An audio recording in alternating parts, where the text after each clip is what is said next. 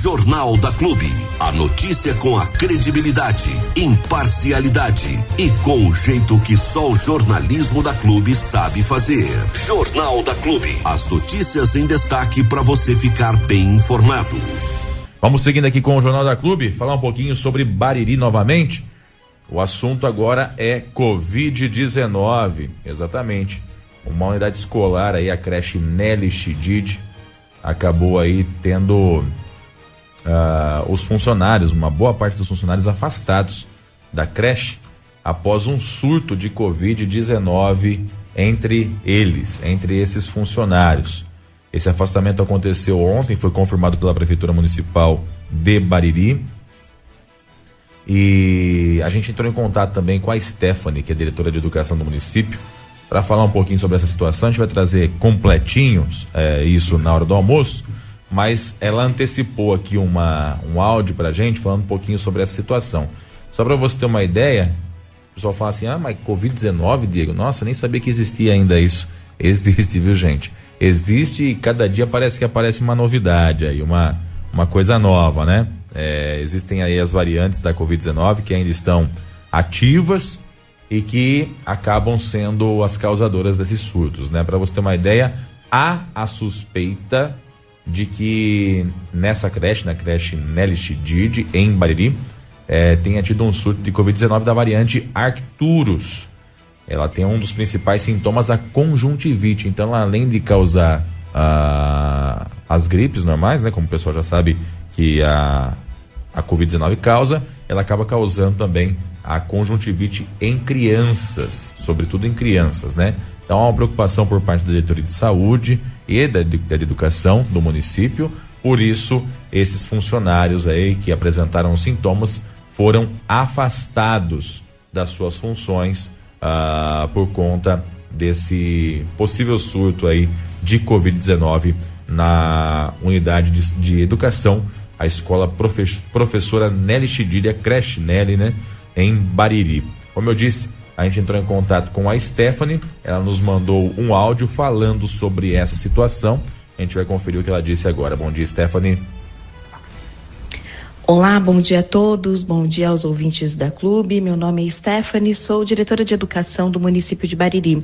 Ontem nós fomos avisados que seis funcionários da creche Nelly Chidid, próximo ao lago, foram diagnosticados com Covid-19 e também com conjuntivite, a Covid com essa nova cepa.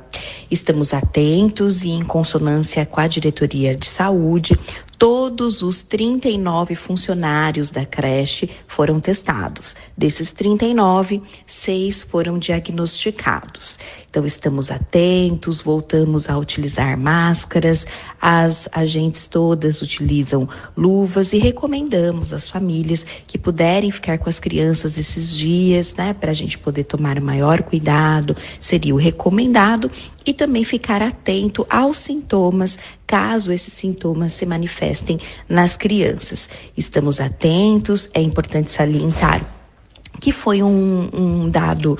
Uh, isolado dentro das nossas unidades escolares, é somente a creche Nélio Chidid que nós tivemos esse número um pouco grande de funcionários testados positivos, principalmente para a Covid-19. Então, é sempre importante ficar atentos, nós nos colocamos à disposição. Qualquer dúvida das, das famílias, estamos na rua 7 de setembro com a 15, à disposição para atendê-los e também no telefone 3662 7012. Muito obrigada. Legal, obrigado Stephanie pela participação, pelo áudio que encaminhou pra gente. Na hora do almoço a gente vai trazer detalhes a respeito disso também, uh, até porque diz respeito às crianças que frequentam as escolas do município de Bariri, né? Principalmente as crianças menores. E é óbvio, né? Todo mundo está sujeito a estar tá infectado pela doença em algum momento. Isso é óbvio, não é só na escola, é em qualquer lugar. Ninguém mais usa máscara, né? Você vai na igreja, ninguém tem máscara. Você vai na, na, na, no mercado, ninguém tem máscara. Você vai num evento, que é o que mais está tendo na região ultimamente, ninguém vai de máscara. Então é inevitável que em algum momento as pessoas passem pela, pela Covid-19 novamente, que ainda existe e que tem as suas variantes, e uma delas é essa Arcturus. E aí quando você põe várias crianças num lugar só, fechado, sem máscara, como é o caso das escolas, né? E não é só uma exclusividade de Bariri, que as escolas estão sem máscaras, mas sim todas as escolas já não tem mais o uso de máscara, aí é provável que isso possa acontecer. O que é principal saber é o estado de saúde dessas pessoas. E aparentemente estão todos bem, somente mesmo essa questão da conjuntivite aí, essa irritação nos olhos, né? E é claro que a gente vai ficar de olho para que outras situações não aconteçam. Então, se você é pai de algum aluno da creche Nelly de Bariri, a recomendação da própria prefeitura é que, se for possível, você deixe para mandar o seu filho para a escola ou para a creche, melhor dizendo, na semana que vem. E se você não tiver como, ai Diego, não tem com quem deixar, é a única forma que tem é essa, eu preciso mandar. Manda, leva a máscara, que os cuidados estão sendo adotados também, tá? Para poder evitar aí que a proliferação continue acontecendo. Os funcionários que estão com conjuntivite barra Covid-19, esses já estão afastados, não estão mais indo para a escola. Foi feita a higienização, acredito eu, né? Uh, e aí os alunos precisam ir e vão e está lá aberta a escola normalmente, né? O que, não, o que se recomenda é que essas crianças possam ficar até na semana que vem em casa, ok? 7 horas 39 minutos, 7 e 39. Aliás, falando sobre a variante da da Covid-19, a Arcturus. Só para você ter uma ideia, os dados aí dizem que ela já foi detectada em São Paulo e ela se manifesta principalmente com sintomas de febre, tosse e irritação nos olhos, que é a tal da conjuntivite, né? E dentre os cuidados necessários para evitar a contaminação por ela estão evitar colocar as mãos nos olhos, não coçar os olhos, lavar as mãos com frequência com água e sabão, que é já comum para as demais variantes, não compartilhar toalhas, travesseiros, almofadas, maquiagens, cosméticos e colírios. E fazer a, com, as compressas com água gelada previamente filtrada e fervida ou com soro fisiológico. A hidratação da mucosa nasal pode facilitar a drenagem e abreviar a recuperação caso a pessoa esteja infectada pela doença. Tá? Vamos nos cuidar aí, embora a gente tenha ouvido falar menos sobre a tal da Covid, ainda assim é importante estar atento porque os números ah, apontam para uma crescente recente da Covid-19 novamente no Brasil como um todo. Então, cuidado é importante por conta disso. Daqui a pouco começa aquele desespero, o pessoal procurando vacina, vamos vacinar, vamos vacinar, vamos vacinar. Então, todo cuidado é, é pouco e a cautela padrão aí que deve existir em diversas situações. 7 horas e 40 minutos, 7 e 40 avançando aqui com os assuntos. A dona Joyce também esteve em Itaju, né, dona Joyce? Vamos falar um pouquinho sobre isso agora? Vamos, vamos. Falei com a Fátima, primeira dama e presidente do, do social lá de Itaju. Ela falou pra gente um pouquinho do que tem acontecido na cidade, falou um pouquinho dos projetos. E a gente vai conferir esse bate-papo agora. Um olá para você que acompanha a Clube pelas redes sociais ou sintonizado no 100,7. Hoje estamos aqui em Itaju. Ao meu lado está o prefeito Gerry, a primeira-dama e presidente do Social, a Fátima, que vão falar um pouquinho para a gente sobre como andam o olhar para as pessoas, porque não só de discussões é feita a uma cidade, não é mesmo? A gente precisa olhar é, principalmente para as pessoas. Quem vai falar um pouquinho a respeito disso com a gente é a Fátima, que vai contar para a gente o que tem acontecido aqui em Itaju. Fátima, conte tudo para a gente. Bom dia a todos os, os, ouvintes, aqueles que nos veem também pela rede social. Uh, obrigado de vocês estarem aqui com a gente hoje. E o prefeito solicitou que hoje também eu participasse dessa conversa para falar um pouquinho do social. Aqui a população itajuense sabe que eu sou, eu tenho um cargo voluntário, né? Não, não tenho salário, não tenho horário, mas eu faço questão de cumprir. Eu sou presidente do Fundo Social de Solidariedade do município. E atendendo aquilo que o prefeito me designou, GR, era que a gente centralizasse todas as ações em cima do ser humano. independente de, de cor política, independente de onde veio, onde nasceu, que a gente centralizasse as ações de, no ser humano, na pessoa. E é justamente isso que o Fundo Social pretende e tem feito no município. Nós temos uma equipe pequena, não estou cobrando mais funcionário, não, viu, prefeito? Nós temos uma equipe pequena, mas de pessoas que trabalham bastante. Eu vou, não vou falar os nomes para a gente também não correr algum risco de ficar com alguma pessoa fora. Mas eu sou muito satisfeita com as pessoas que trabalham comigo nesse setor. E nós tivemos diversas fases desse trabalho. A primeira, nós pegamos o, ainda o Covid em 2021 a, a, orientação do prefeito é que não faltasse alimentos, porque muitas pessoas, aqueles uh, que trabalhavam por dia, ou a, o prestador de serviços, eles de uma hora para outra ficaram sem o emprego. Então a, a pauta nossa foi não deixar ninguém passar fome. E foi quando nós trabalhamos muito com a doação de cestas básicas. Pode parecer que alguma coisa assim, ah, mas a dignidade humana é pelo trabalho. Também concordo, mas a, o Covid, ele trouxe um, um momento diferenciado. Então, nós trabalhamos com isso. Um outro momento, também, uh, atendendo a orientação do prefeito, foi que a gente também fizesse uh, uma integração com os outros serviços da, do município. O administrativo, através do prefeito, saúde e o social. E nessa fase, a gente tem colaborado até o momento, uh, atendendo principalmente a, a população mais vulnerável. Por exemplo, o prefeito criou, através de lei aprovada pela Câmara, um projeto de pagamento das cirurgias eletivas. Por quê? Porque tinha um número muito grande, uma demanda, e o SUS não consegue alcançar. Só para dar um exemplo, tinha pessoas de sete anos esperando uma, uma cirurgia de vesícula. Aí, através de um levantamento social, de um relatório social, foi passado também, a saúde fez todo esse levantamento. Aliás, vamos tirar o chapéu, que a saúde aqui tem trabalhado também muito bem. E através desses dados da saúde e com o relatório do social, as pessoas estão sendo, já, muitas delas já encaminhadas, através de licitação, a Santa Casa de Jaú, que uh, faz essas cirurgias, e a Prefeitura de Itaju paga. São cirurgias de vesícula e também de hérnia. Hoje a gente pode falar que ainda tem muitos casos para serem feitos, mas está praticamente, estamos praticamente zerando. Então, principalmente, a população vulnerável está sendo atendida pelos bons serviços da saúde de Itaju e da administração municipal. Um outro fator também que a gente coloca, assim, que é de, de integração, também são os exames, né? A nossa diretora da saúde detectou que tinha, assim, muitos exames de imagem que as pessoas não tinham condição de pagar. E aqui, antigamente, era cobrado, pelo menos a metade o, o, paciente tinha que pagar. Pode parecer pouca coisa, mas, por exemplo, uma, um exame mais elaborado, uma ressonância em torno de 800 a mil reais. Quem que pode pagar? Ou 500 ou, ou menos? Não, não, é difícil. Então, através desse trabalho da saúde, que foi passado ao executivo, o prefeito comprou também essa ideia e hoje, através de licitação, são, são feitos os exames.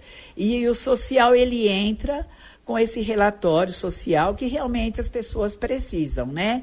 A, a pessoas vulneráveis. Então, está sendo assim muito ágil.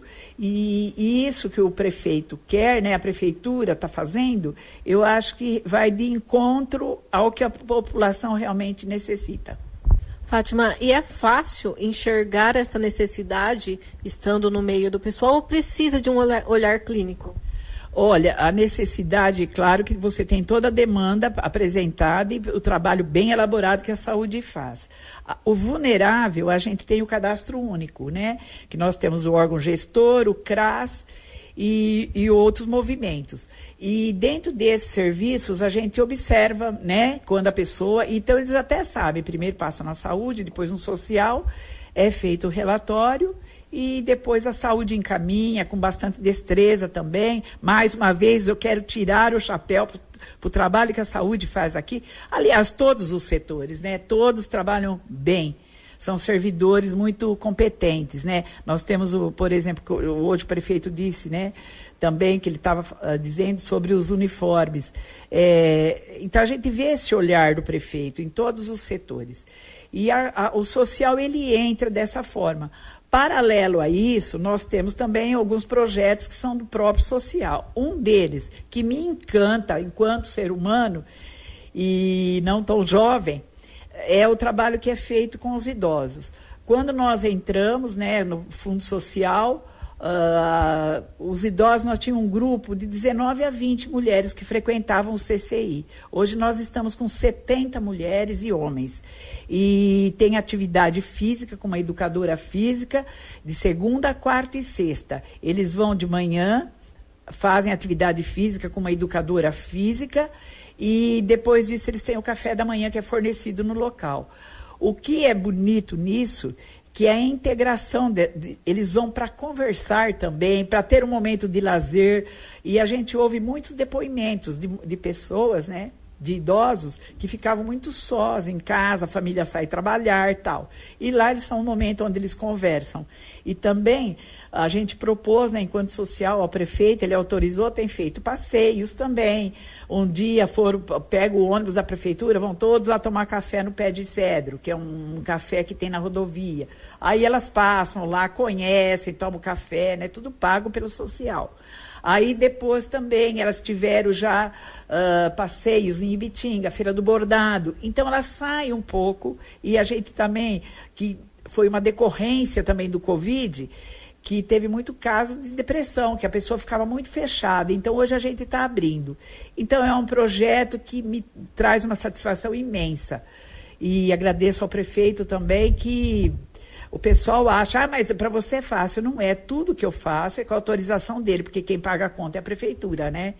Aí tem outros também, nós temos um projeto com crianças e adolescentes, né? Que é o Serviço de Convivência e Fortalecimento de Vínculos, que também está eh, tá sendo feito um bom trabalho.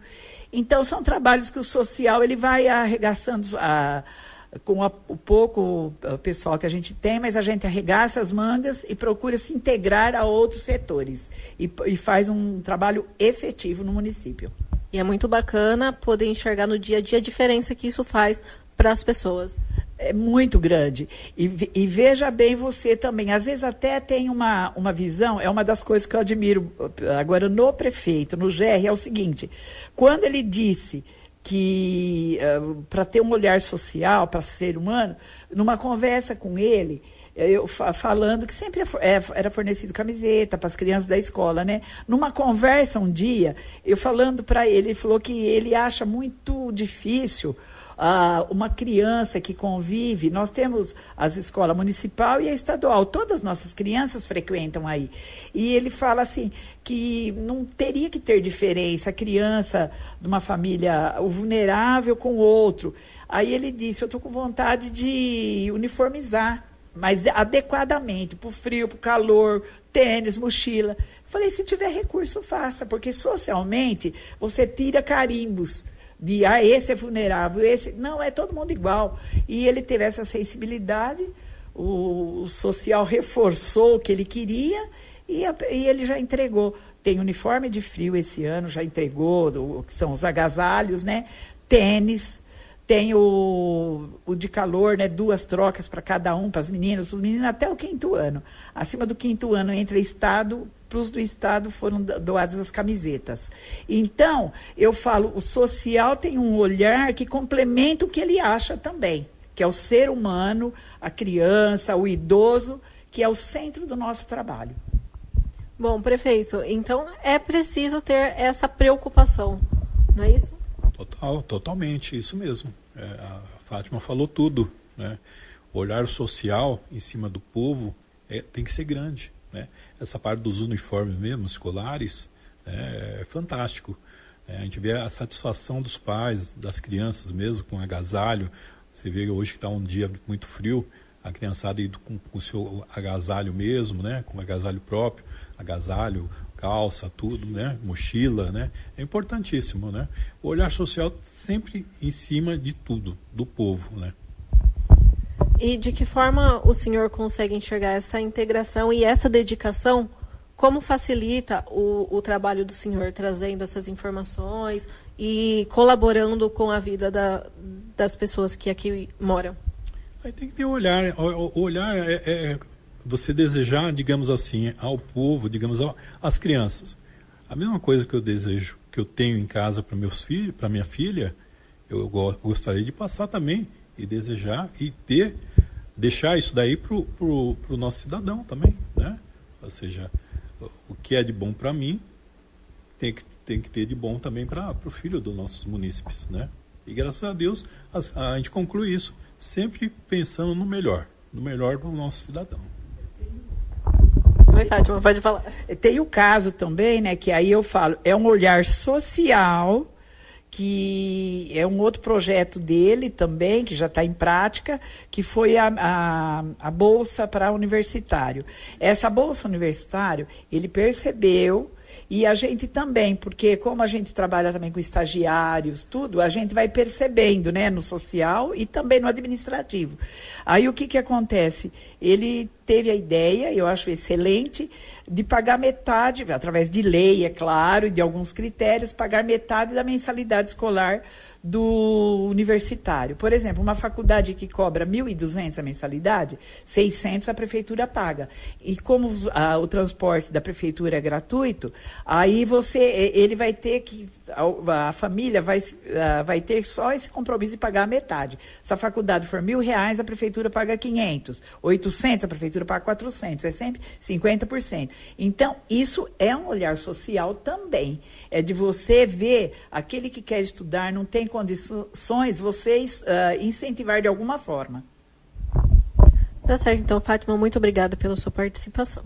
Eu que agradeço e em público eu agradeço também em nome do social toda a força que o prefeito dá para que a gente coloque os nossos projetos em andamento, porque às vezes ideias surgem, né? A gente tem as reuniões nossas do social e a gente fica preocupado com as coisas. Aí vamos fazer tal coisa? Sim. Aí a gente vem, conversa com o prefeito e ele normalmente ele é muito sensível à causa, né? Então ele tem nos ajudado bastante a fazer do social um órgão cada dia melhor. Falhas existem, ninguém é 100% certo, ninguém é 100% errado, mas as falhas existem. Mas o bonito é que a gente sabe reconhecer quando tem e procura fazer melhor. Com certeza. Muito obrigada pela sua participação também, prefeito. Obrigado, obrigado a todos da, da clube, né? essa oportunidade de deixar a gente expor aqui o, o, que o município tem de melhor, né? E o que a gente quer agregar sempre o melhor para o município, né? Para o nosso município, tá? Um grande abraço e um bom dia a todos. Estivemos aqui então em Itaju para saber como, como está um pouquinho aí dos trabalhos do social aqui na cidade. Para você que nos acompanhou, muito obrigada, que é Joyce Devitt para o jornalismo da Clube. 100,7 Jornal da Clube. Não tem igual.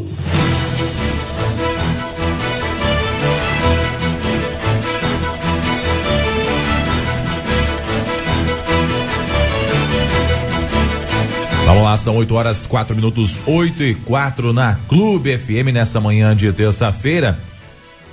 Tá difícil hoje, hein? Tá complicado. Vamos lá, ó. Atenção, você que mora pra parte de baixo aí da usina hidrelétrica de Bariri. Atenção, hein? É, será feito um cadastramento dos moradores em zona de autossalvamento. É um procedimento padrão que está sendo feito pela própria AES em parceria com a Defesa Civil e o Corpo de Bombeiros. Essa, esse cadastramento ele é obrigatório por conta de de uma lei federal, né, que obriga esse tipo de cadastramento, até para poder saber como agir, onde é que estão as pessoas, quantas pessoas tem, entendeu? Imagina, não que seja o caso, mas vamos imaginar uma situação hipotética, rompeu a barragem e desceu aquele mundaréu de água para baixo aí, veio rodando aqui. Quantas casas tem para baixo? Quantas pessoas moram nessas casas? Quantas pessoas têm necessidades especiais e precisam do socorro imediato? né? Seja camado, seja cadeirante, seja algum tipo de situação. Quantas crianças, enfim. Hoje não se sabe isso. E aí uma lei federal é, foi é, promulgada aí e essas usinas elas estão sendo obrigadas a fazer esse cadastramento. e em Bariri isso vai acontecer também por conta da usina hidrelétrica Bariri que nós temos aqui no as margens do, do Rio Tietê, né? Então, estará sendo feito dos dias 11 e 12 de setembro deste ano, agora já na próxima semana, esse cadastramento e ele vai ser feito necessariamente ou por alguém da AES, ou por alguém da Defesa Civil, ou por alguém do Corpo de Bombeiros, tá? Isso aí é para seguir então a lei 12.334 de 2010, que estabelece a Política Nacional de Segurança de Barragens. É uma lei federal e por isso tem que ser feito esse plano de ação de emergência, tá? Então, o que, que eles vão fazer, Diego? Eles vão ir de casa em casa. Já foi mapeado o local que é essa tal dessa zona de autossalvamento e essas casas receberão visitas. Ô Diego, tem alguém no centro de Bairi pedindo aqui umas informações falando que esse negócio aí. Mentira. É só as margens do rio, tá? Foi feita uma imagem de satélite e essa imagem de satélite é o que está norteando quais residências serão visitadas pelo pessoal nos dias 11 e 12 de setembro. Eu falei com o Fred, que é o coordenador da Defesa Civil do município de Bariri. Ele trará informações para a gente aqui a respeito deste assunto e a gente vai ouvir o que ele diz a respeito disso agora aqui na clube. Bom dia, Diego, tudo bem? É, para esclarecer sobre esse cadastramento, a AES Brasil nos convidou para uma reunião no dia 22 de agosto, no qual nos expôs essa nova lei de, do plano de ação de emergência, que é o PAI. E para esse PAI dar, dar o início a esse processo, né? Porque não é nem projeto, né? É um processo porque ele, é, ele não tem data para terminar. Ele vai ser sempre evoluindo e melhorando com o passar do tempo. Nesse primeiro passo, o que, que vai ser feito? Foi fotografado ou vistoriado via satélite e demarcado pontos onde possivelmente existam residências ou casas de veraneio na parte alagável, né? Caso tenha algum dano na, na hidrelétrica, qualquer coisa assim, né? De forma preventiva, vai ser cadastrado esses moradores que moram nessas áreas que possivelmente possam ser alagadas. Mas assim, esse cadastramento o que é? Queremos saber quantas pessoas moram na casa, se é casa de veraneio, se é casa que é, é alugada, quando é alugada, quantas pessoas vão em média, para poder, quem alugar, orientar as pessoas que estão lá. Então, não vai pegar RG, CPF, não.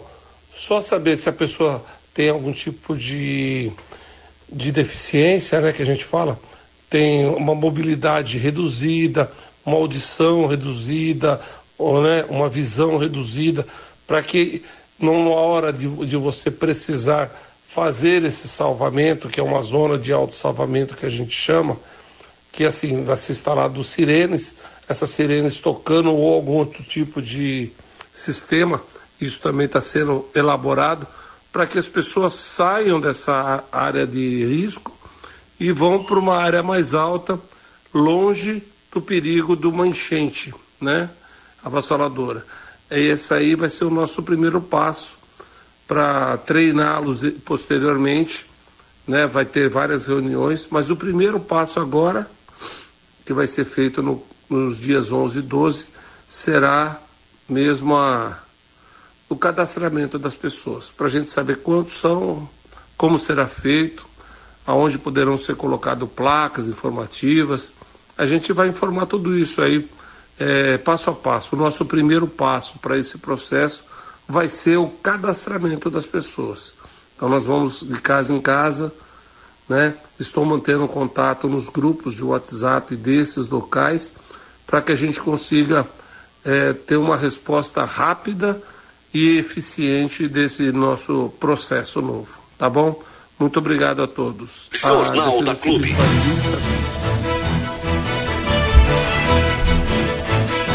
Vamos lá então, são 8 horas e 11. Obrigado pela participação, Fred, com a gente. Ah, é importante dizer que nenhum dado pessoal ou financeiro será coletado, tá, por parte dos agentes. Eles vão mesmo saber a respeito da casa, quantas pessoas moram, se moram pessoas ali ou não, se aluga, se não aluga, enfim, tudo isso que o Fred já disse. Não vão perguntar número da conta, Pix, cartão de crédito, essas coisas aí não vai ter, tá? Para mais informações, se tiver alguma dúvida aí, você pode entrar em contato com a Defesa Civil de Bariri no 14 98146 5500. 8 e 11. Vamos virar o assunto aqui, falar um pouquinho sobre Jaú. Ontem nós tivemos a sessão de Câmara na cidade de Jaú. Um clima de velório tava na sessão ontem, rapaz. Engraçado. Na semana passada parecia um clima de guerra. Ontem parecia um clima de velório, né? O pessoal foi com uma expectativa até diferente, mas foi bem, bem na calmaria, né? Na calmaria. Mas mesmo assim teve espaço para alguns questionamentos preocupantes durante a sessão de Câmara. Um deles foi uma moção de repúdio apresentada pelo vereador Bill. Ele, baseado aí na rejeição por parte da prefeitura em abrigar aí o centro de referência paralímpico na cidade de Jaú, acabou apresentando uma moção de repúdio. Obviamente, a moção foi rejeitada porque a maioria dos vereadores é vereador que senta junto com o prefeito, né?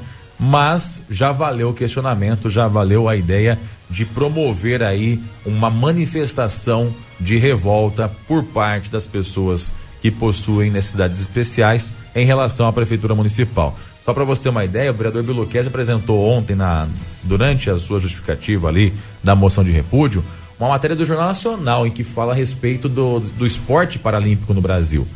São 40 no total agora, já aumentou bastante. O Jaú poderia estar incluído nesses 40 aí que foram ampliados, né? 40 é, centros de referência paralímpica. Inclusive, o Brasil tem se tornado uma potência paralímpica. Nas últimas edições das, das Paralimpíadas, ficou entre os 10 primeiros colocados, o que bota o Brasil entre as principais potências paralímpicas do mundo. E ter um centro de referência paralímpico, com certeza, é ter aí uma referência nacional. O, de acordo com o levantamento do próprio vereador Bill Luquezzi, só em Jaú são cerca de mil crianças que frequentariam esse espaço. Mil crianças, ou seja, um espaço que com certeza não ficaria vazio, não ficaria abandonado. Teria criança a dar com pau ali participando, sem contar cidades da região. Mas, ao mesmo tempo, na entrevista que a gente fez com o vereador Bill, ele abriu a possibilidade de que municípios da região demonstrem o interesse em adotar esse que foi abandonado, esse projeto que foi abandonado pela Prefeitura de Jaú. Então a gente conversou com o vereador Biluquese ali, logo após a votação da moção de repúdio, foi rejeitada, mas a revolta foi uh, manifestada por ele. Vamos lá. E nós vamos conversar agora com o vereador Bill Luquezzi, que está aqui nos recebendo no seu gabinete, para falar um pouquinho sobre uma das ações dele na sessão de Câmara desta segunda-feira. Entre elas, uma moção de repúdio que ele apresentou na Câmara eh, para o prefeito Ivan Cassari e também para o secretário de Esportes do município de Jaú. Vereador, eu queria que o senhor falasse um pouquinho a respeito dessa sua atitude. Qual foi a sua ideia com isso e por que, que o senhor decidiu fazer essa moção de repúdio? É, de princípio, eu não sou vereador de oposição, como estão falando. E hoje eu me coloco como independente. Eu não dependo de ninguém, de nem, nem do partido, nem de um lado, nem do outro. Então, a, a minha busca é dar visibilidade para a pessoa com deficiência. Jaú foi a primeira cidade do Brasil a rejeitar um centro de referência paralímpico. E como a minha luta há 37 anos é defender a causa da pessoa deficiente, eu tenho que dar ênfase a esse trabalho. Infelizmente, até eu já sabia que provavelmente seria rejeitada, mas com isso muitas pessoas de nossa cidade estão sabendo do que está acontecendo. Então, meu objetivo é dar esse destaque para a pessoa com deficiência ser valorizada. Durante a discussão aí da moção, vereador, o senhor apresentou vários argumentos a respeito do porquê estaria apresentando aquela moção, né? Tudo mostrando que já estava encaminhado o projeto, que o Centro de Referência Paralímpico estava já praticamente pronto para ser instalado no município de Jaú e aí essa rejeição por parte do executivo municipal da instalação. Primeiro, acho que foi surpreendente para o senhor essa rejeição no primeiro momento. E segundo, a votação. O senhor esperava esse resultado que aconteceu? Com certeza eu esperava que fosse autorizado, principalmente, como eu falei na minha demonstração lá, é, que o secretário de esporte já tinha até indicado mais profissionais do que deveria. E, só que houve a rejeição do local. Mas nós já tínhamos a piscina municipal e o Grêmio, onde a Dani Bassi trabalha, já tínhamos visto os locais e era só mudar para Vila Netinho, Banespim, algum outro local da cidade para que a população pudesse ser atendida. Infelizmente, não foi isso que aconteceu. Da posição dos vereadores, a maioria, como eu falei, é da base. Né? Então, eu não vou julgar nenhum deles, porque cada um sabe do que faz, sabe o que está fazendo aqui. Eu vim para lutar pela população. Como eu falei, eu não tenho nenhum cargo indicado, eu não tenho rachadinha, eu não tenho dinheiro por trás, nada. Então, a, a minha proposta é ser político e não fazer politicagem. O senhor falou que pretende ser agora um vereador independente. O que isso significa na prática, vereador? Que o que for bom para a cidade eu, eu aprovo. Né? Eu vou votar a favor do que é bom para a cidade. Não vou, porque algumas vezes a gente, até certo ponto, era pressionado a votar para algum, algum projeto. Só que eu falo que desde o início eu sempre votei de acordo com a minha consciência. Né? O Cidadania, que é o meu partido, me deu essa liberdade de votar para o que eu quiser, independente do presidente do partido falar que eu tenho que votar a favor ou contra. Então eu vou continuar na minha jornada como vereador dentro do meu propósito, que é ser honesto Antes dessa ruptura aí do senhor com o atual prefeito do o Ivan Cassaro, havia uma pressão na hora das votações do projeto, vereador? Não, não é que é assim uma pressão. Eles solicitavam que a gente votasse para algum projeto. E dentro disso, eu sempre fiz a minha parte. É, por exemplo, o IPMJ eu votei porque eu achava errado. Eu fiz o levantamento de todas as contas, né? Mas alguns vereadores tiveram uma pressão para votar. Então eu falei, é, desde o início eu voto do jeito que eu, tanto que eu falei hoje. Até hoje eu não votei contra o, o prefeito nenhuma vez, porque eu achava que eram bons projetos. A única vez que eu votei contra foi um projeto que era do, do vereador Jefferson de Souza, que era é da base do prefeito. Então o meu trabalho eu vou continuar da melhor forma possível e honestamente. Vereador, e com relação às falácias da internet em relação a essa mudança de posicionamento, a essa moção de repúdio, ah, algumas pessoas também viram isso nas redes sociais. O que, que o senhor tem a dizer a respeito disso? Eu trouxe a minha equipe que luta comigo há vários anos. Eu tenho funcionário, minha academia há 24 anos, eu trabalho com, com o esporte há 37. Eu sou digno do que eu faço. Eu fiz um contrato de aluguel para piscina. Há quase um ano eu venho negociando isso. É um sonho meu. Eu já tentei reformar a piscina municipal, está pronta e não estão usando. Tentei negociar no SESI, nas outras piscinas da cidade e nunca ninguém me deu oportunidade. Eu estou alugando um prédio onde funcionava a Academia Corpo e Ritmo com a natação, que é a realização do meu sonho. Então eu durmo com a consciência tranquila e sei que eu tenho que pagar o aluguel para fazer. Quanto aos que falam, eles vão se responsabilizar na justiça, porque é lá que eu vou solicitar o que, que eles devem fazer ou não, provar né, o que eu estou fazendo ou não. Porque eles falaram que eu ganhei a piscina em troca da moção. Eu já assinei o um contrato com essa piscina há dois meses atrás. Né? E a moção eu estou fazendo agora, porque eu vi a demora das coisas e não aconteceu. Então, eu estou de consciência tranquila e vou fazer, continuar como eu falei, fazendo o meu papel. Meu pai me deixou uma herança que é ser trabalhador e honesto. Então é isso que eu vou ser. Como o senhor vê o olhar da atual administração sobre essa causa das pessoas com deficiência, vereador? Incentivaram o CISC de princípio hoje estão estudando a possibilidade de talvez, talvez, eu estou esperando esse mês, ficaram de, de concretizar a realização, a, a certeza que nenhum prefeito né, regulamentar o CISC.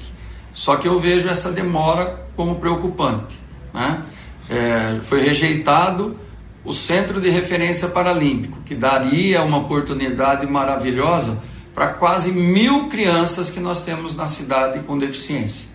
Então, é, eu espero que eles é, autorizem a continuação do CISC para que nenhum outro prefeito possa parar com esse projeto.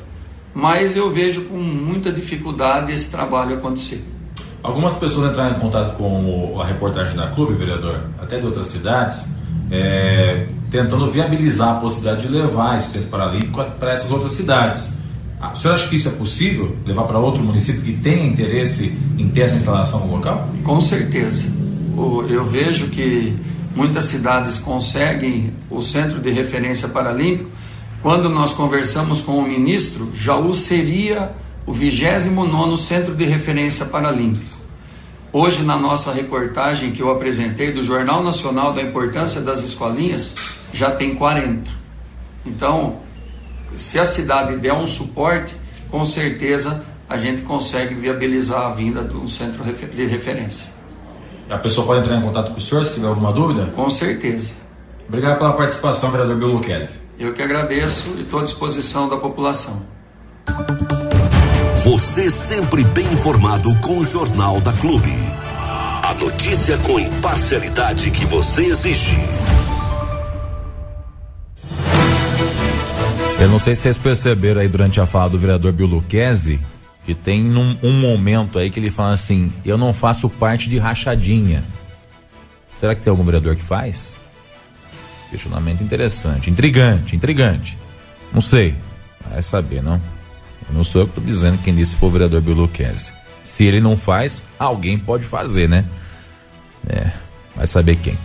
8h23, nós também conversamos por videoconferência com a Patrícia do Sebrae. A CIB vai promover, em parceria com o Sebrae aqui e também com a Prefeitura Municipal, uma palestra na próxima semana. Você acompanha o assunto agora aqui na Clube FM. E muito bom dia a você que sintoniza o Facebook da Clube FM. Seja muito bem-vindo. Também a você que nos ouve através do 100,7. Tamo junto. Nós estamos hoje por videoconferência com a Patrícia, ela que é do Sebrae, tá lá em Bauru, vai bater um papo com a gente sobre um workshop que vai acontecer em Bariri uma parceria aí do Sebrae aqui, a Prefeitura Municipal de Bariri e também a Associação Comercial e Industrial de Bariri, a CIB, né? Ela vai falar com a gente, já estamos acostumados, já com a Patrícia tá, o rostinho dela aqui já é familiar, né, Patrícia? Como é que você tá? Bom dia. Bom dia, bom dia, Diego, bom dia, ouvintes. É um prazer estar aqui de novo, falando com vocês e trazendo mais essa novidade para Bariri, que é o workshop de marketing para o segmento de moda. Ô, Patrícia, por que, que é importante as pessoas, os comerciantes que trabalham no segmento moda, né, vestuário em, em, em geral, participarem desse workshop? Hoje a maioria das pessoas elas acessam as lojas através das redes sociais. Então você precisa se profissionalizar para que você possa vender mais, aparecer mais para os seus clientes. Então por isso que esse workshop é tão importante, que ele vai justamente aí é, te dar algumas dicas para fazer algumas publicações é, mais profissionais, trabalhar com Facebook, Instagram, TikTok, utilizar o WhatsApp de uma forma mais profissional e estar no, no Google de uma forma geral também. Então, ele é bastante amplo e, e vai ser bastante importante aí os, os empreendedores do segmento se aperfeiçoarem nisso. Aliás, é importante que as pessoas saibam como utilizar essas ferramentas também, até as versões gratuitas, né, Patrícia? Porque às vezes a pessoa utiliza de forma errada e acaba não tendo o resultado esperado naquela rede social ou naquela, naquela forma de plataforma que eles estão usando, né? É isso mesmo. Tanto que nós começamos esse workshop até é, já dando as dicas de como utilizar as ferramentas gratuitas. Só depois a gente fala sobre as ferramentas pagas, né, tanto de Facebook, Instagram e TikTok. Mas, né, Diego, se você não utilizar bem as ferramentas gratuitas, não adianta nada você é, pagar anúncios, né? Você precisa ter aí as as redes de uma forma bem completinha já, mesmo nas versões, na versão, na versão gratuita. Ô, Patrícia, e os usuários dessas redes sociais, Facebook, Instagram e até o TikTok, eles estão interessados em propaganda ali dentro da plataforma? Pois é, não só em propaganda, né? Na verdade, quando a gente fala, quando a gente faz esse workshop, a gente até orienta os empreendedores a criar conteúdos. Porque na verdade, as pessoas elas querem entrar nas redes sociais não para ver propaganda, e sim para ver conteúdos agradáveis, para fazer relacionamento. E é isso que a gente vai orientar o empreendedor a fazer, é, para que não seja, para que a, a rede social dele não seja um catálogo, e, isso está errado, né? Se tem um catálogo, isso não vai atrair realmente as pessoas, isso não vai vender. Tem uma cartilha a ser seguida ou tem que ter um pouco de talento também? Olha, existe, sempre tem o talento, quem, tem, quem nasce já com um talento. Mas tem sim, tem um passo a passo a ser seguido e é isso que a gente vai orientar. É, então, qualquer um, ele pode seguir esse passo a passo para ter um bom resultado. Legal. Então, atenção você que trabalha com o segmento de moda em Bariri e que queira aí participar desse workshop de marketing que vai ser promovido na CIB. Esse, esse workshop vai ser no auditório da CIB. Você tem aí que fazer a sua inscrição porque as vagas são limitadas, tá? O é evento é, é gratuito, mesmo. mas tem vaga limitada, né, Patrícia? É isso mesmo. E assim, é importante reforçar que moda, ele abrange também é, a venda, a venda do, da, do, vestuário, acessórios, mas também aquela pessoa que tem aquela, aquele estabelecimento que vende tecido, que vende é, cama, mesa e banho, tudo isso entra aí no segmento de moda também. Legal. Se eu tiver algum estabelecimento que é fora desse, desse segmento, serve para mim também esse workshop ou é mais direcionado ao pessoal do moda? serve também é que a nossa linguagem ela vai estar tá focada no, no segmento de moda. Uhum. Mas se você é de um outro segmento e você também quer aproveitar essas dicas, fica aí o convite. Legal. Aprender não ocupa espaço, viu, filho? Aproveita isso e as oportunidades que a vida te dá para profissionalizar seu negócio. Até porque é, tem muito cliente aí perdido, precisando ser captado e se você souber utilizar certinho a ferramenta, tenho certeza que ele vai vir para você, né? Tem muita gente, não sei se você já passou por essa experiência, viu, Patrícia? Experiência ruim, inclusive, que, que às vezes tem o WhatsApp da empresa para você fazer um pedido ou para você ver um catálogo, ou o pessoal não atende, ou atende de má vontade, ou não tem um padrão de atendimento. Tudo isso desestimula, né? Eu, por exemplo, fico totalmente sem vontade de, de comprar, efetuar a compra num lugar que, que, que trata assim. Com certeza. Então não basta só estar ali nas redes sociais, você precisa é, ter um bom atendimento, né? Isso é fundamental. Maravilha. Obrigado pela participação, viu, Patrícia? Imagina, e é importante também ressaltar que as pessoas que participarem desse, é, desse workshop, elas terão a oportunidade de depois fazer consultorias é, individuais. Porque sempre tem aquela coisa, né, Diego? Olha, mas e no meu caso? Nossa, mas eu já estou fazendo assim, o que, que eu uhum. posso melhorar?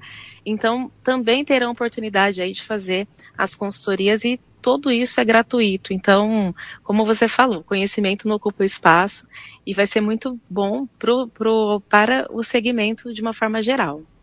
Maravilha. E só para reforçar aqui, então, é nos dias 18 e 19 de setembro, segunda e terça-feira, das 7 às 10 da noite, no auditório da CIB, este workshop, tá? Serão abordados os seguintes temas: faça designs profissionais utilizando Canva, faça anúncios incríveis no Facebook, Instagram e TikTok, faça uma conta no WhatsApp Business, tem muita gente que ainda não usa ele, né? E faça seu negócio aparecer no Google Meu Negócio, que também é uma ferramenta do Google muito bacana que dá a localização do seu espaço aí com coordenada geográfica, tudo uma maravilha. Uma belezinha, viu? E as inscrições no 3662 9400, falar com a Mariana ou com a Verônica. É você que ministra a palestra lá, ô, ô, Patrícia? Nesse caso, nesses dias, não. não teremos aqui outras pessoas que, que farão essa, essa palestra a Carol e a Valéria. A e eu queria dar um outro telefone também, aproveitar aqui, eu até anotei, porque às vezes as pessoas acabam querendo acessar pelo WhatsApp e o Sebrae aqui de Bariri, ele também tem um WhatsApp, que é o 14 998 21 3469. Então, 998 21 3469, caso vocês queiram aí chamá-las pelo WhatsApp. Maravilha, mais uma vez obrigado e uma boa segunda para você aí, viu, Patrícia? Muito obrigada pela oportunidade, Diego. Uma ótima semana aí para vocês, para vocês ouvintes e contem sempre com o Sebrae. Você ouviu no 100,7 Jornal da Clube. Fique bem informado também nas nossas redes sociais. Jornal da Clube. Não tem igual. Terça-feira. Terça-feira. Com a Clube. Terça-feira. É bem melhor.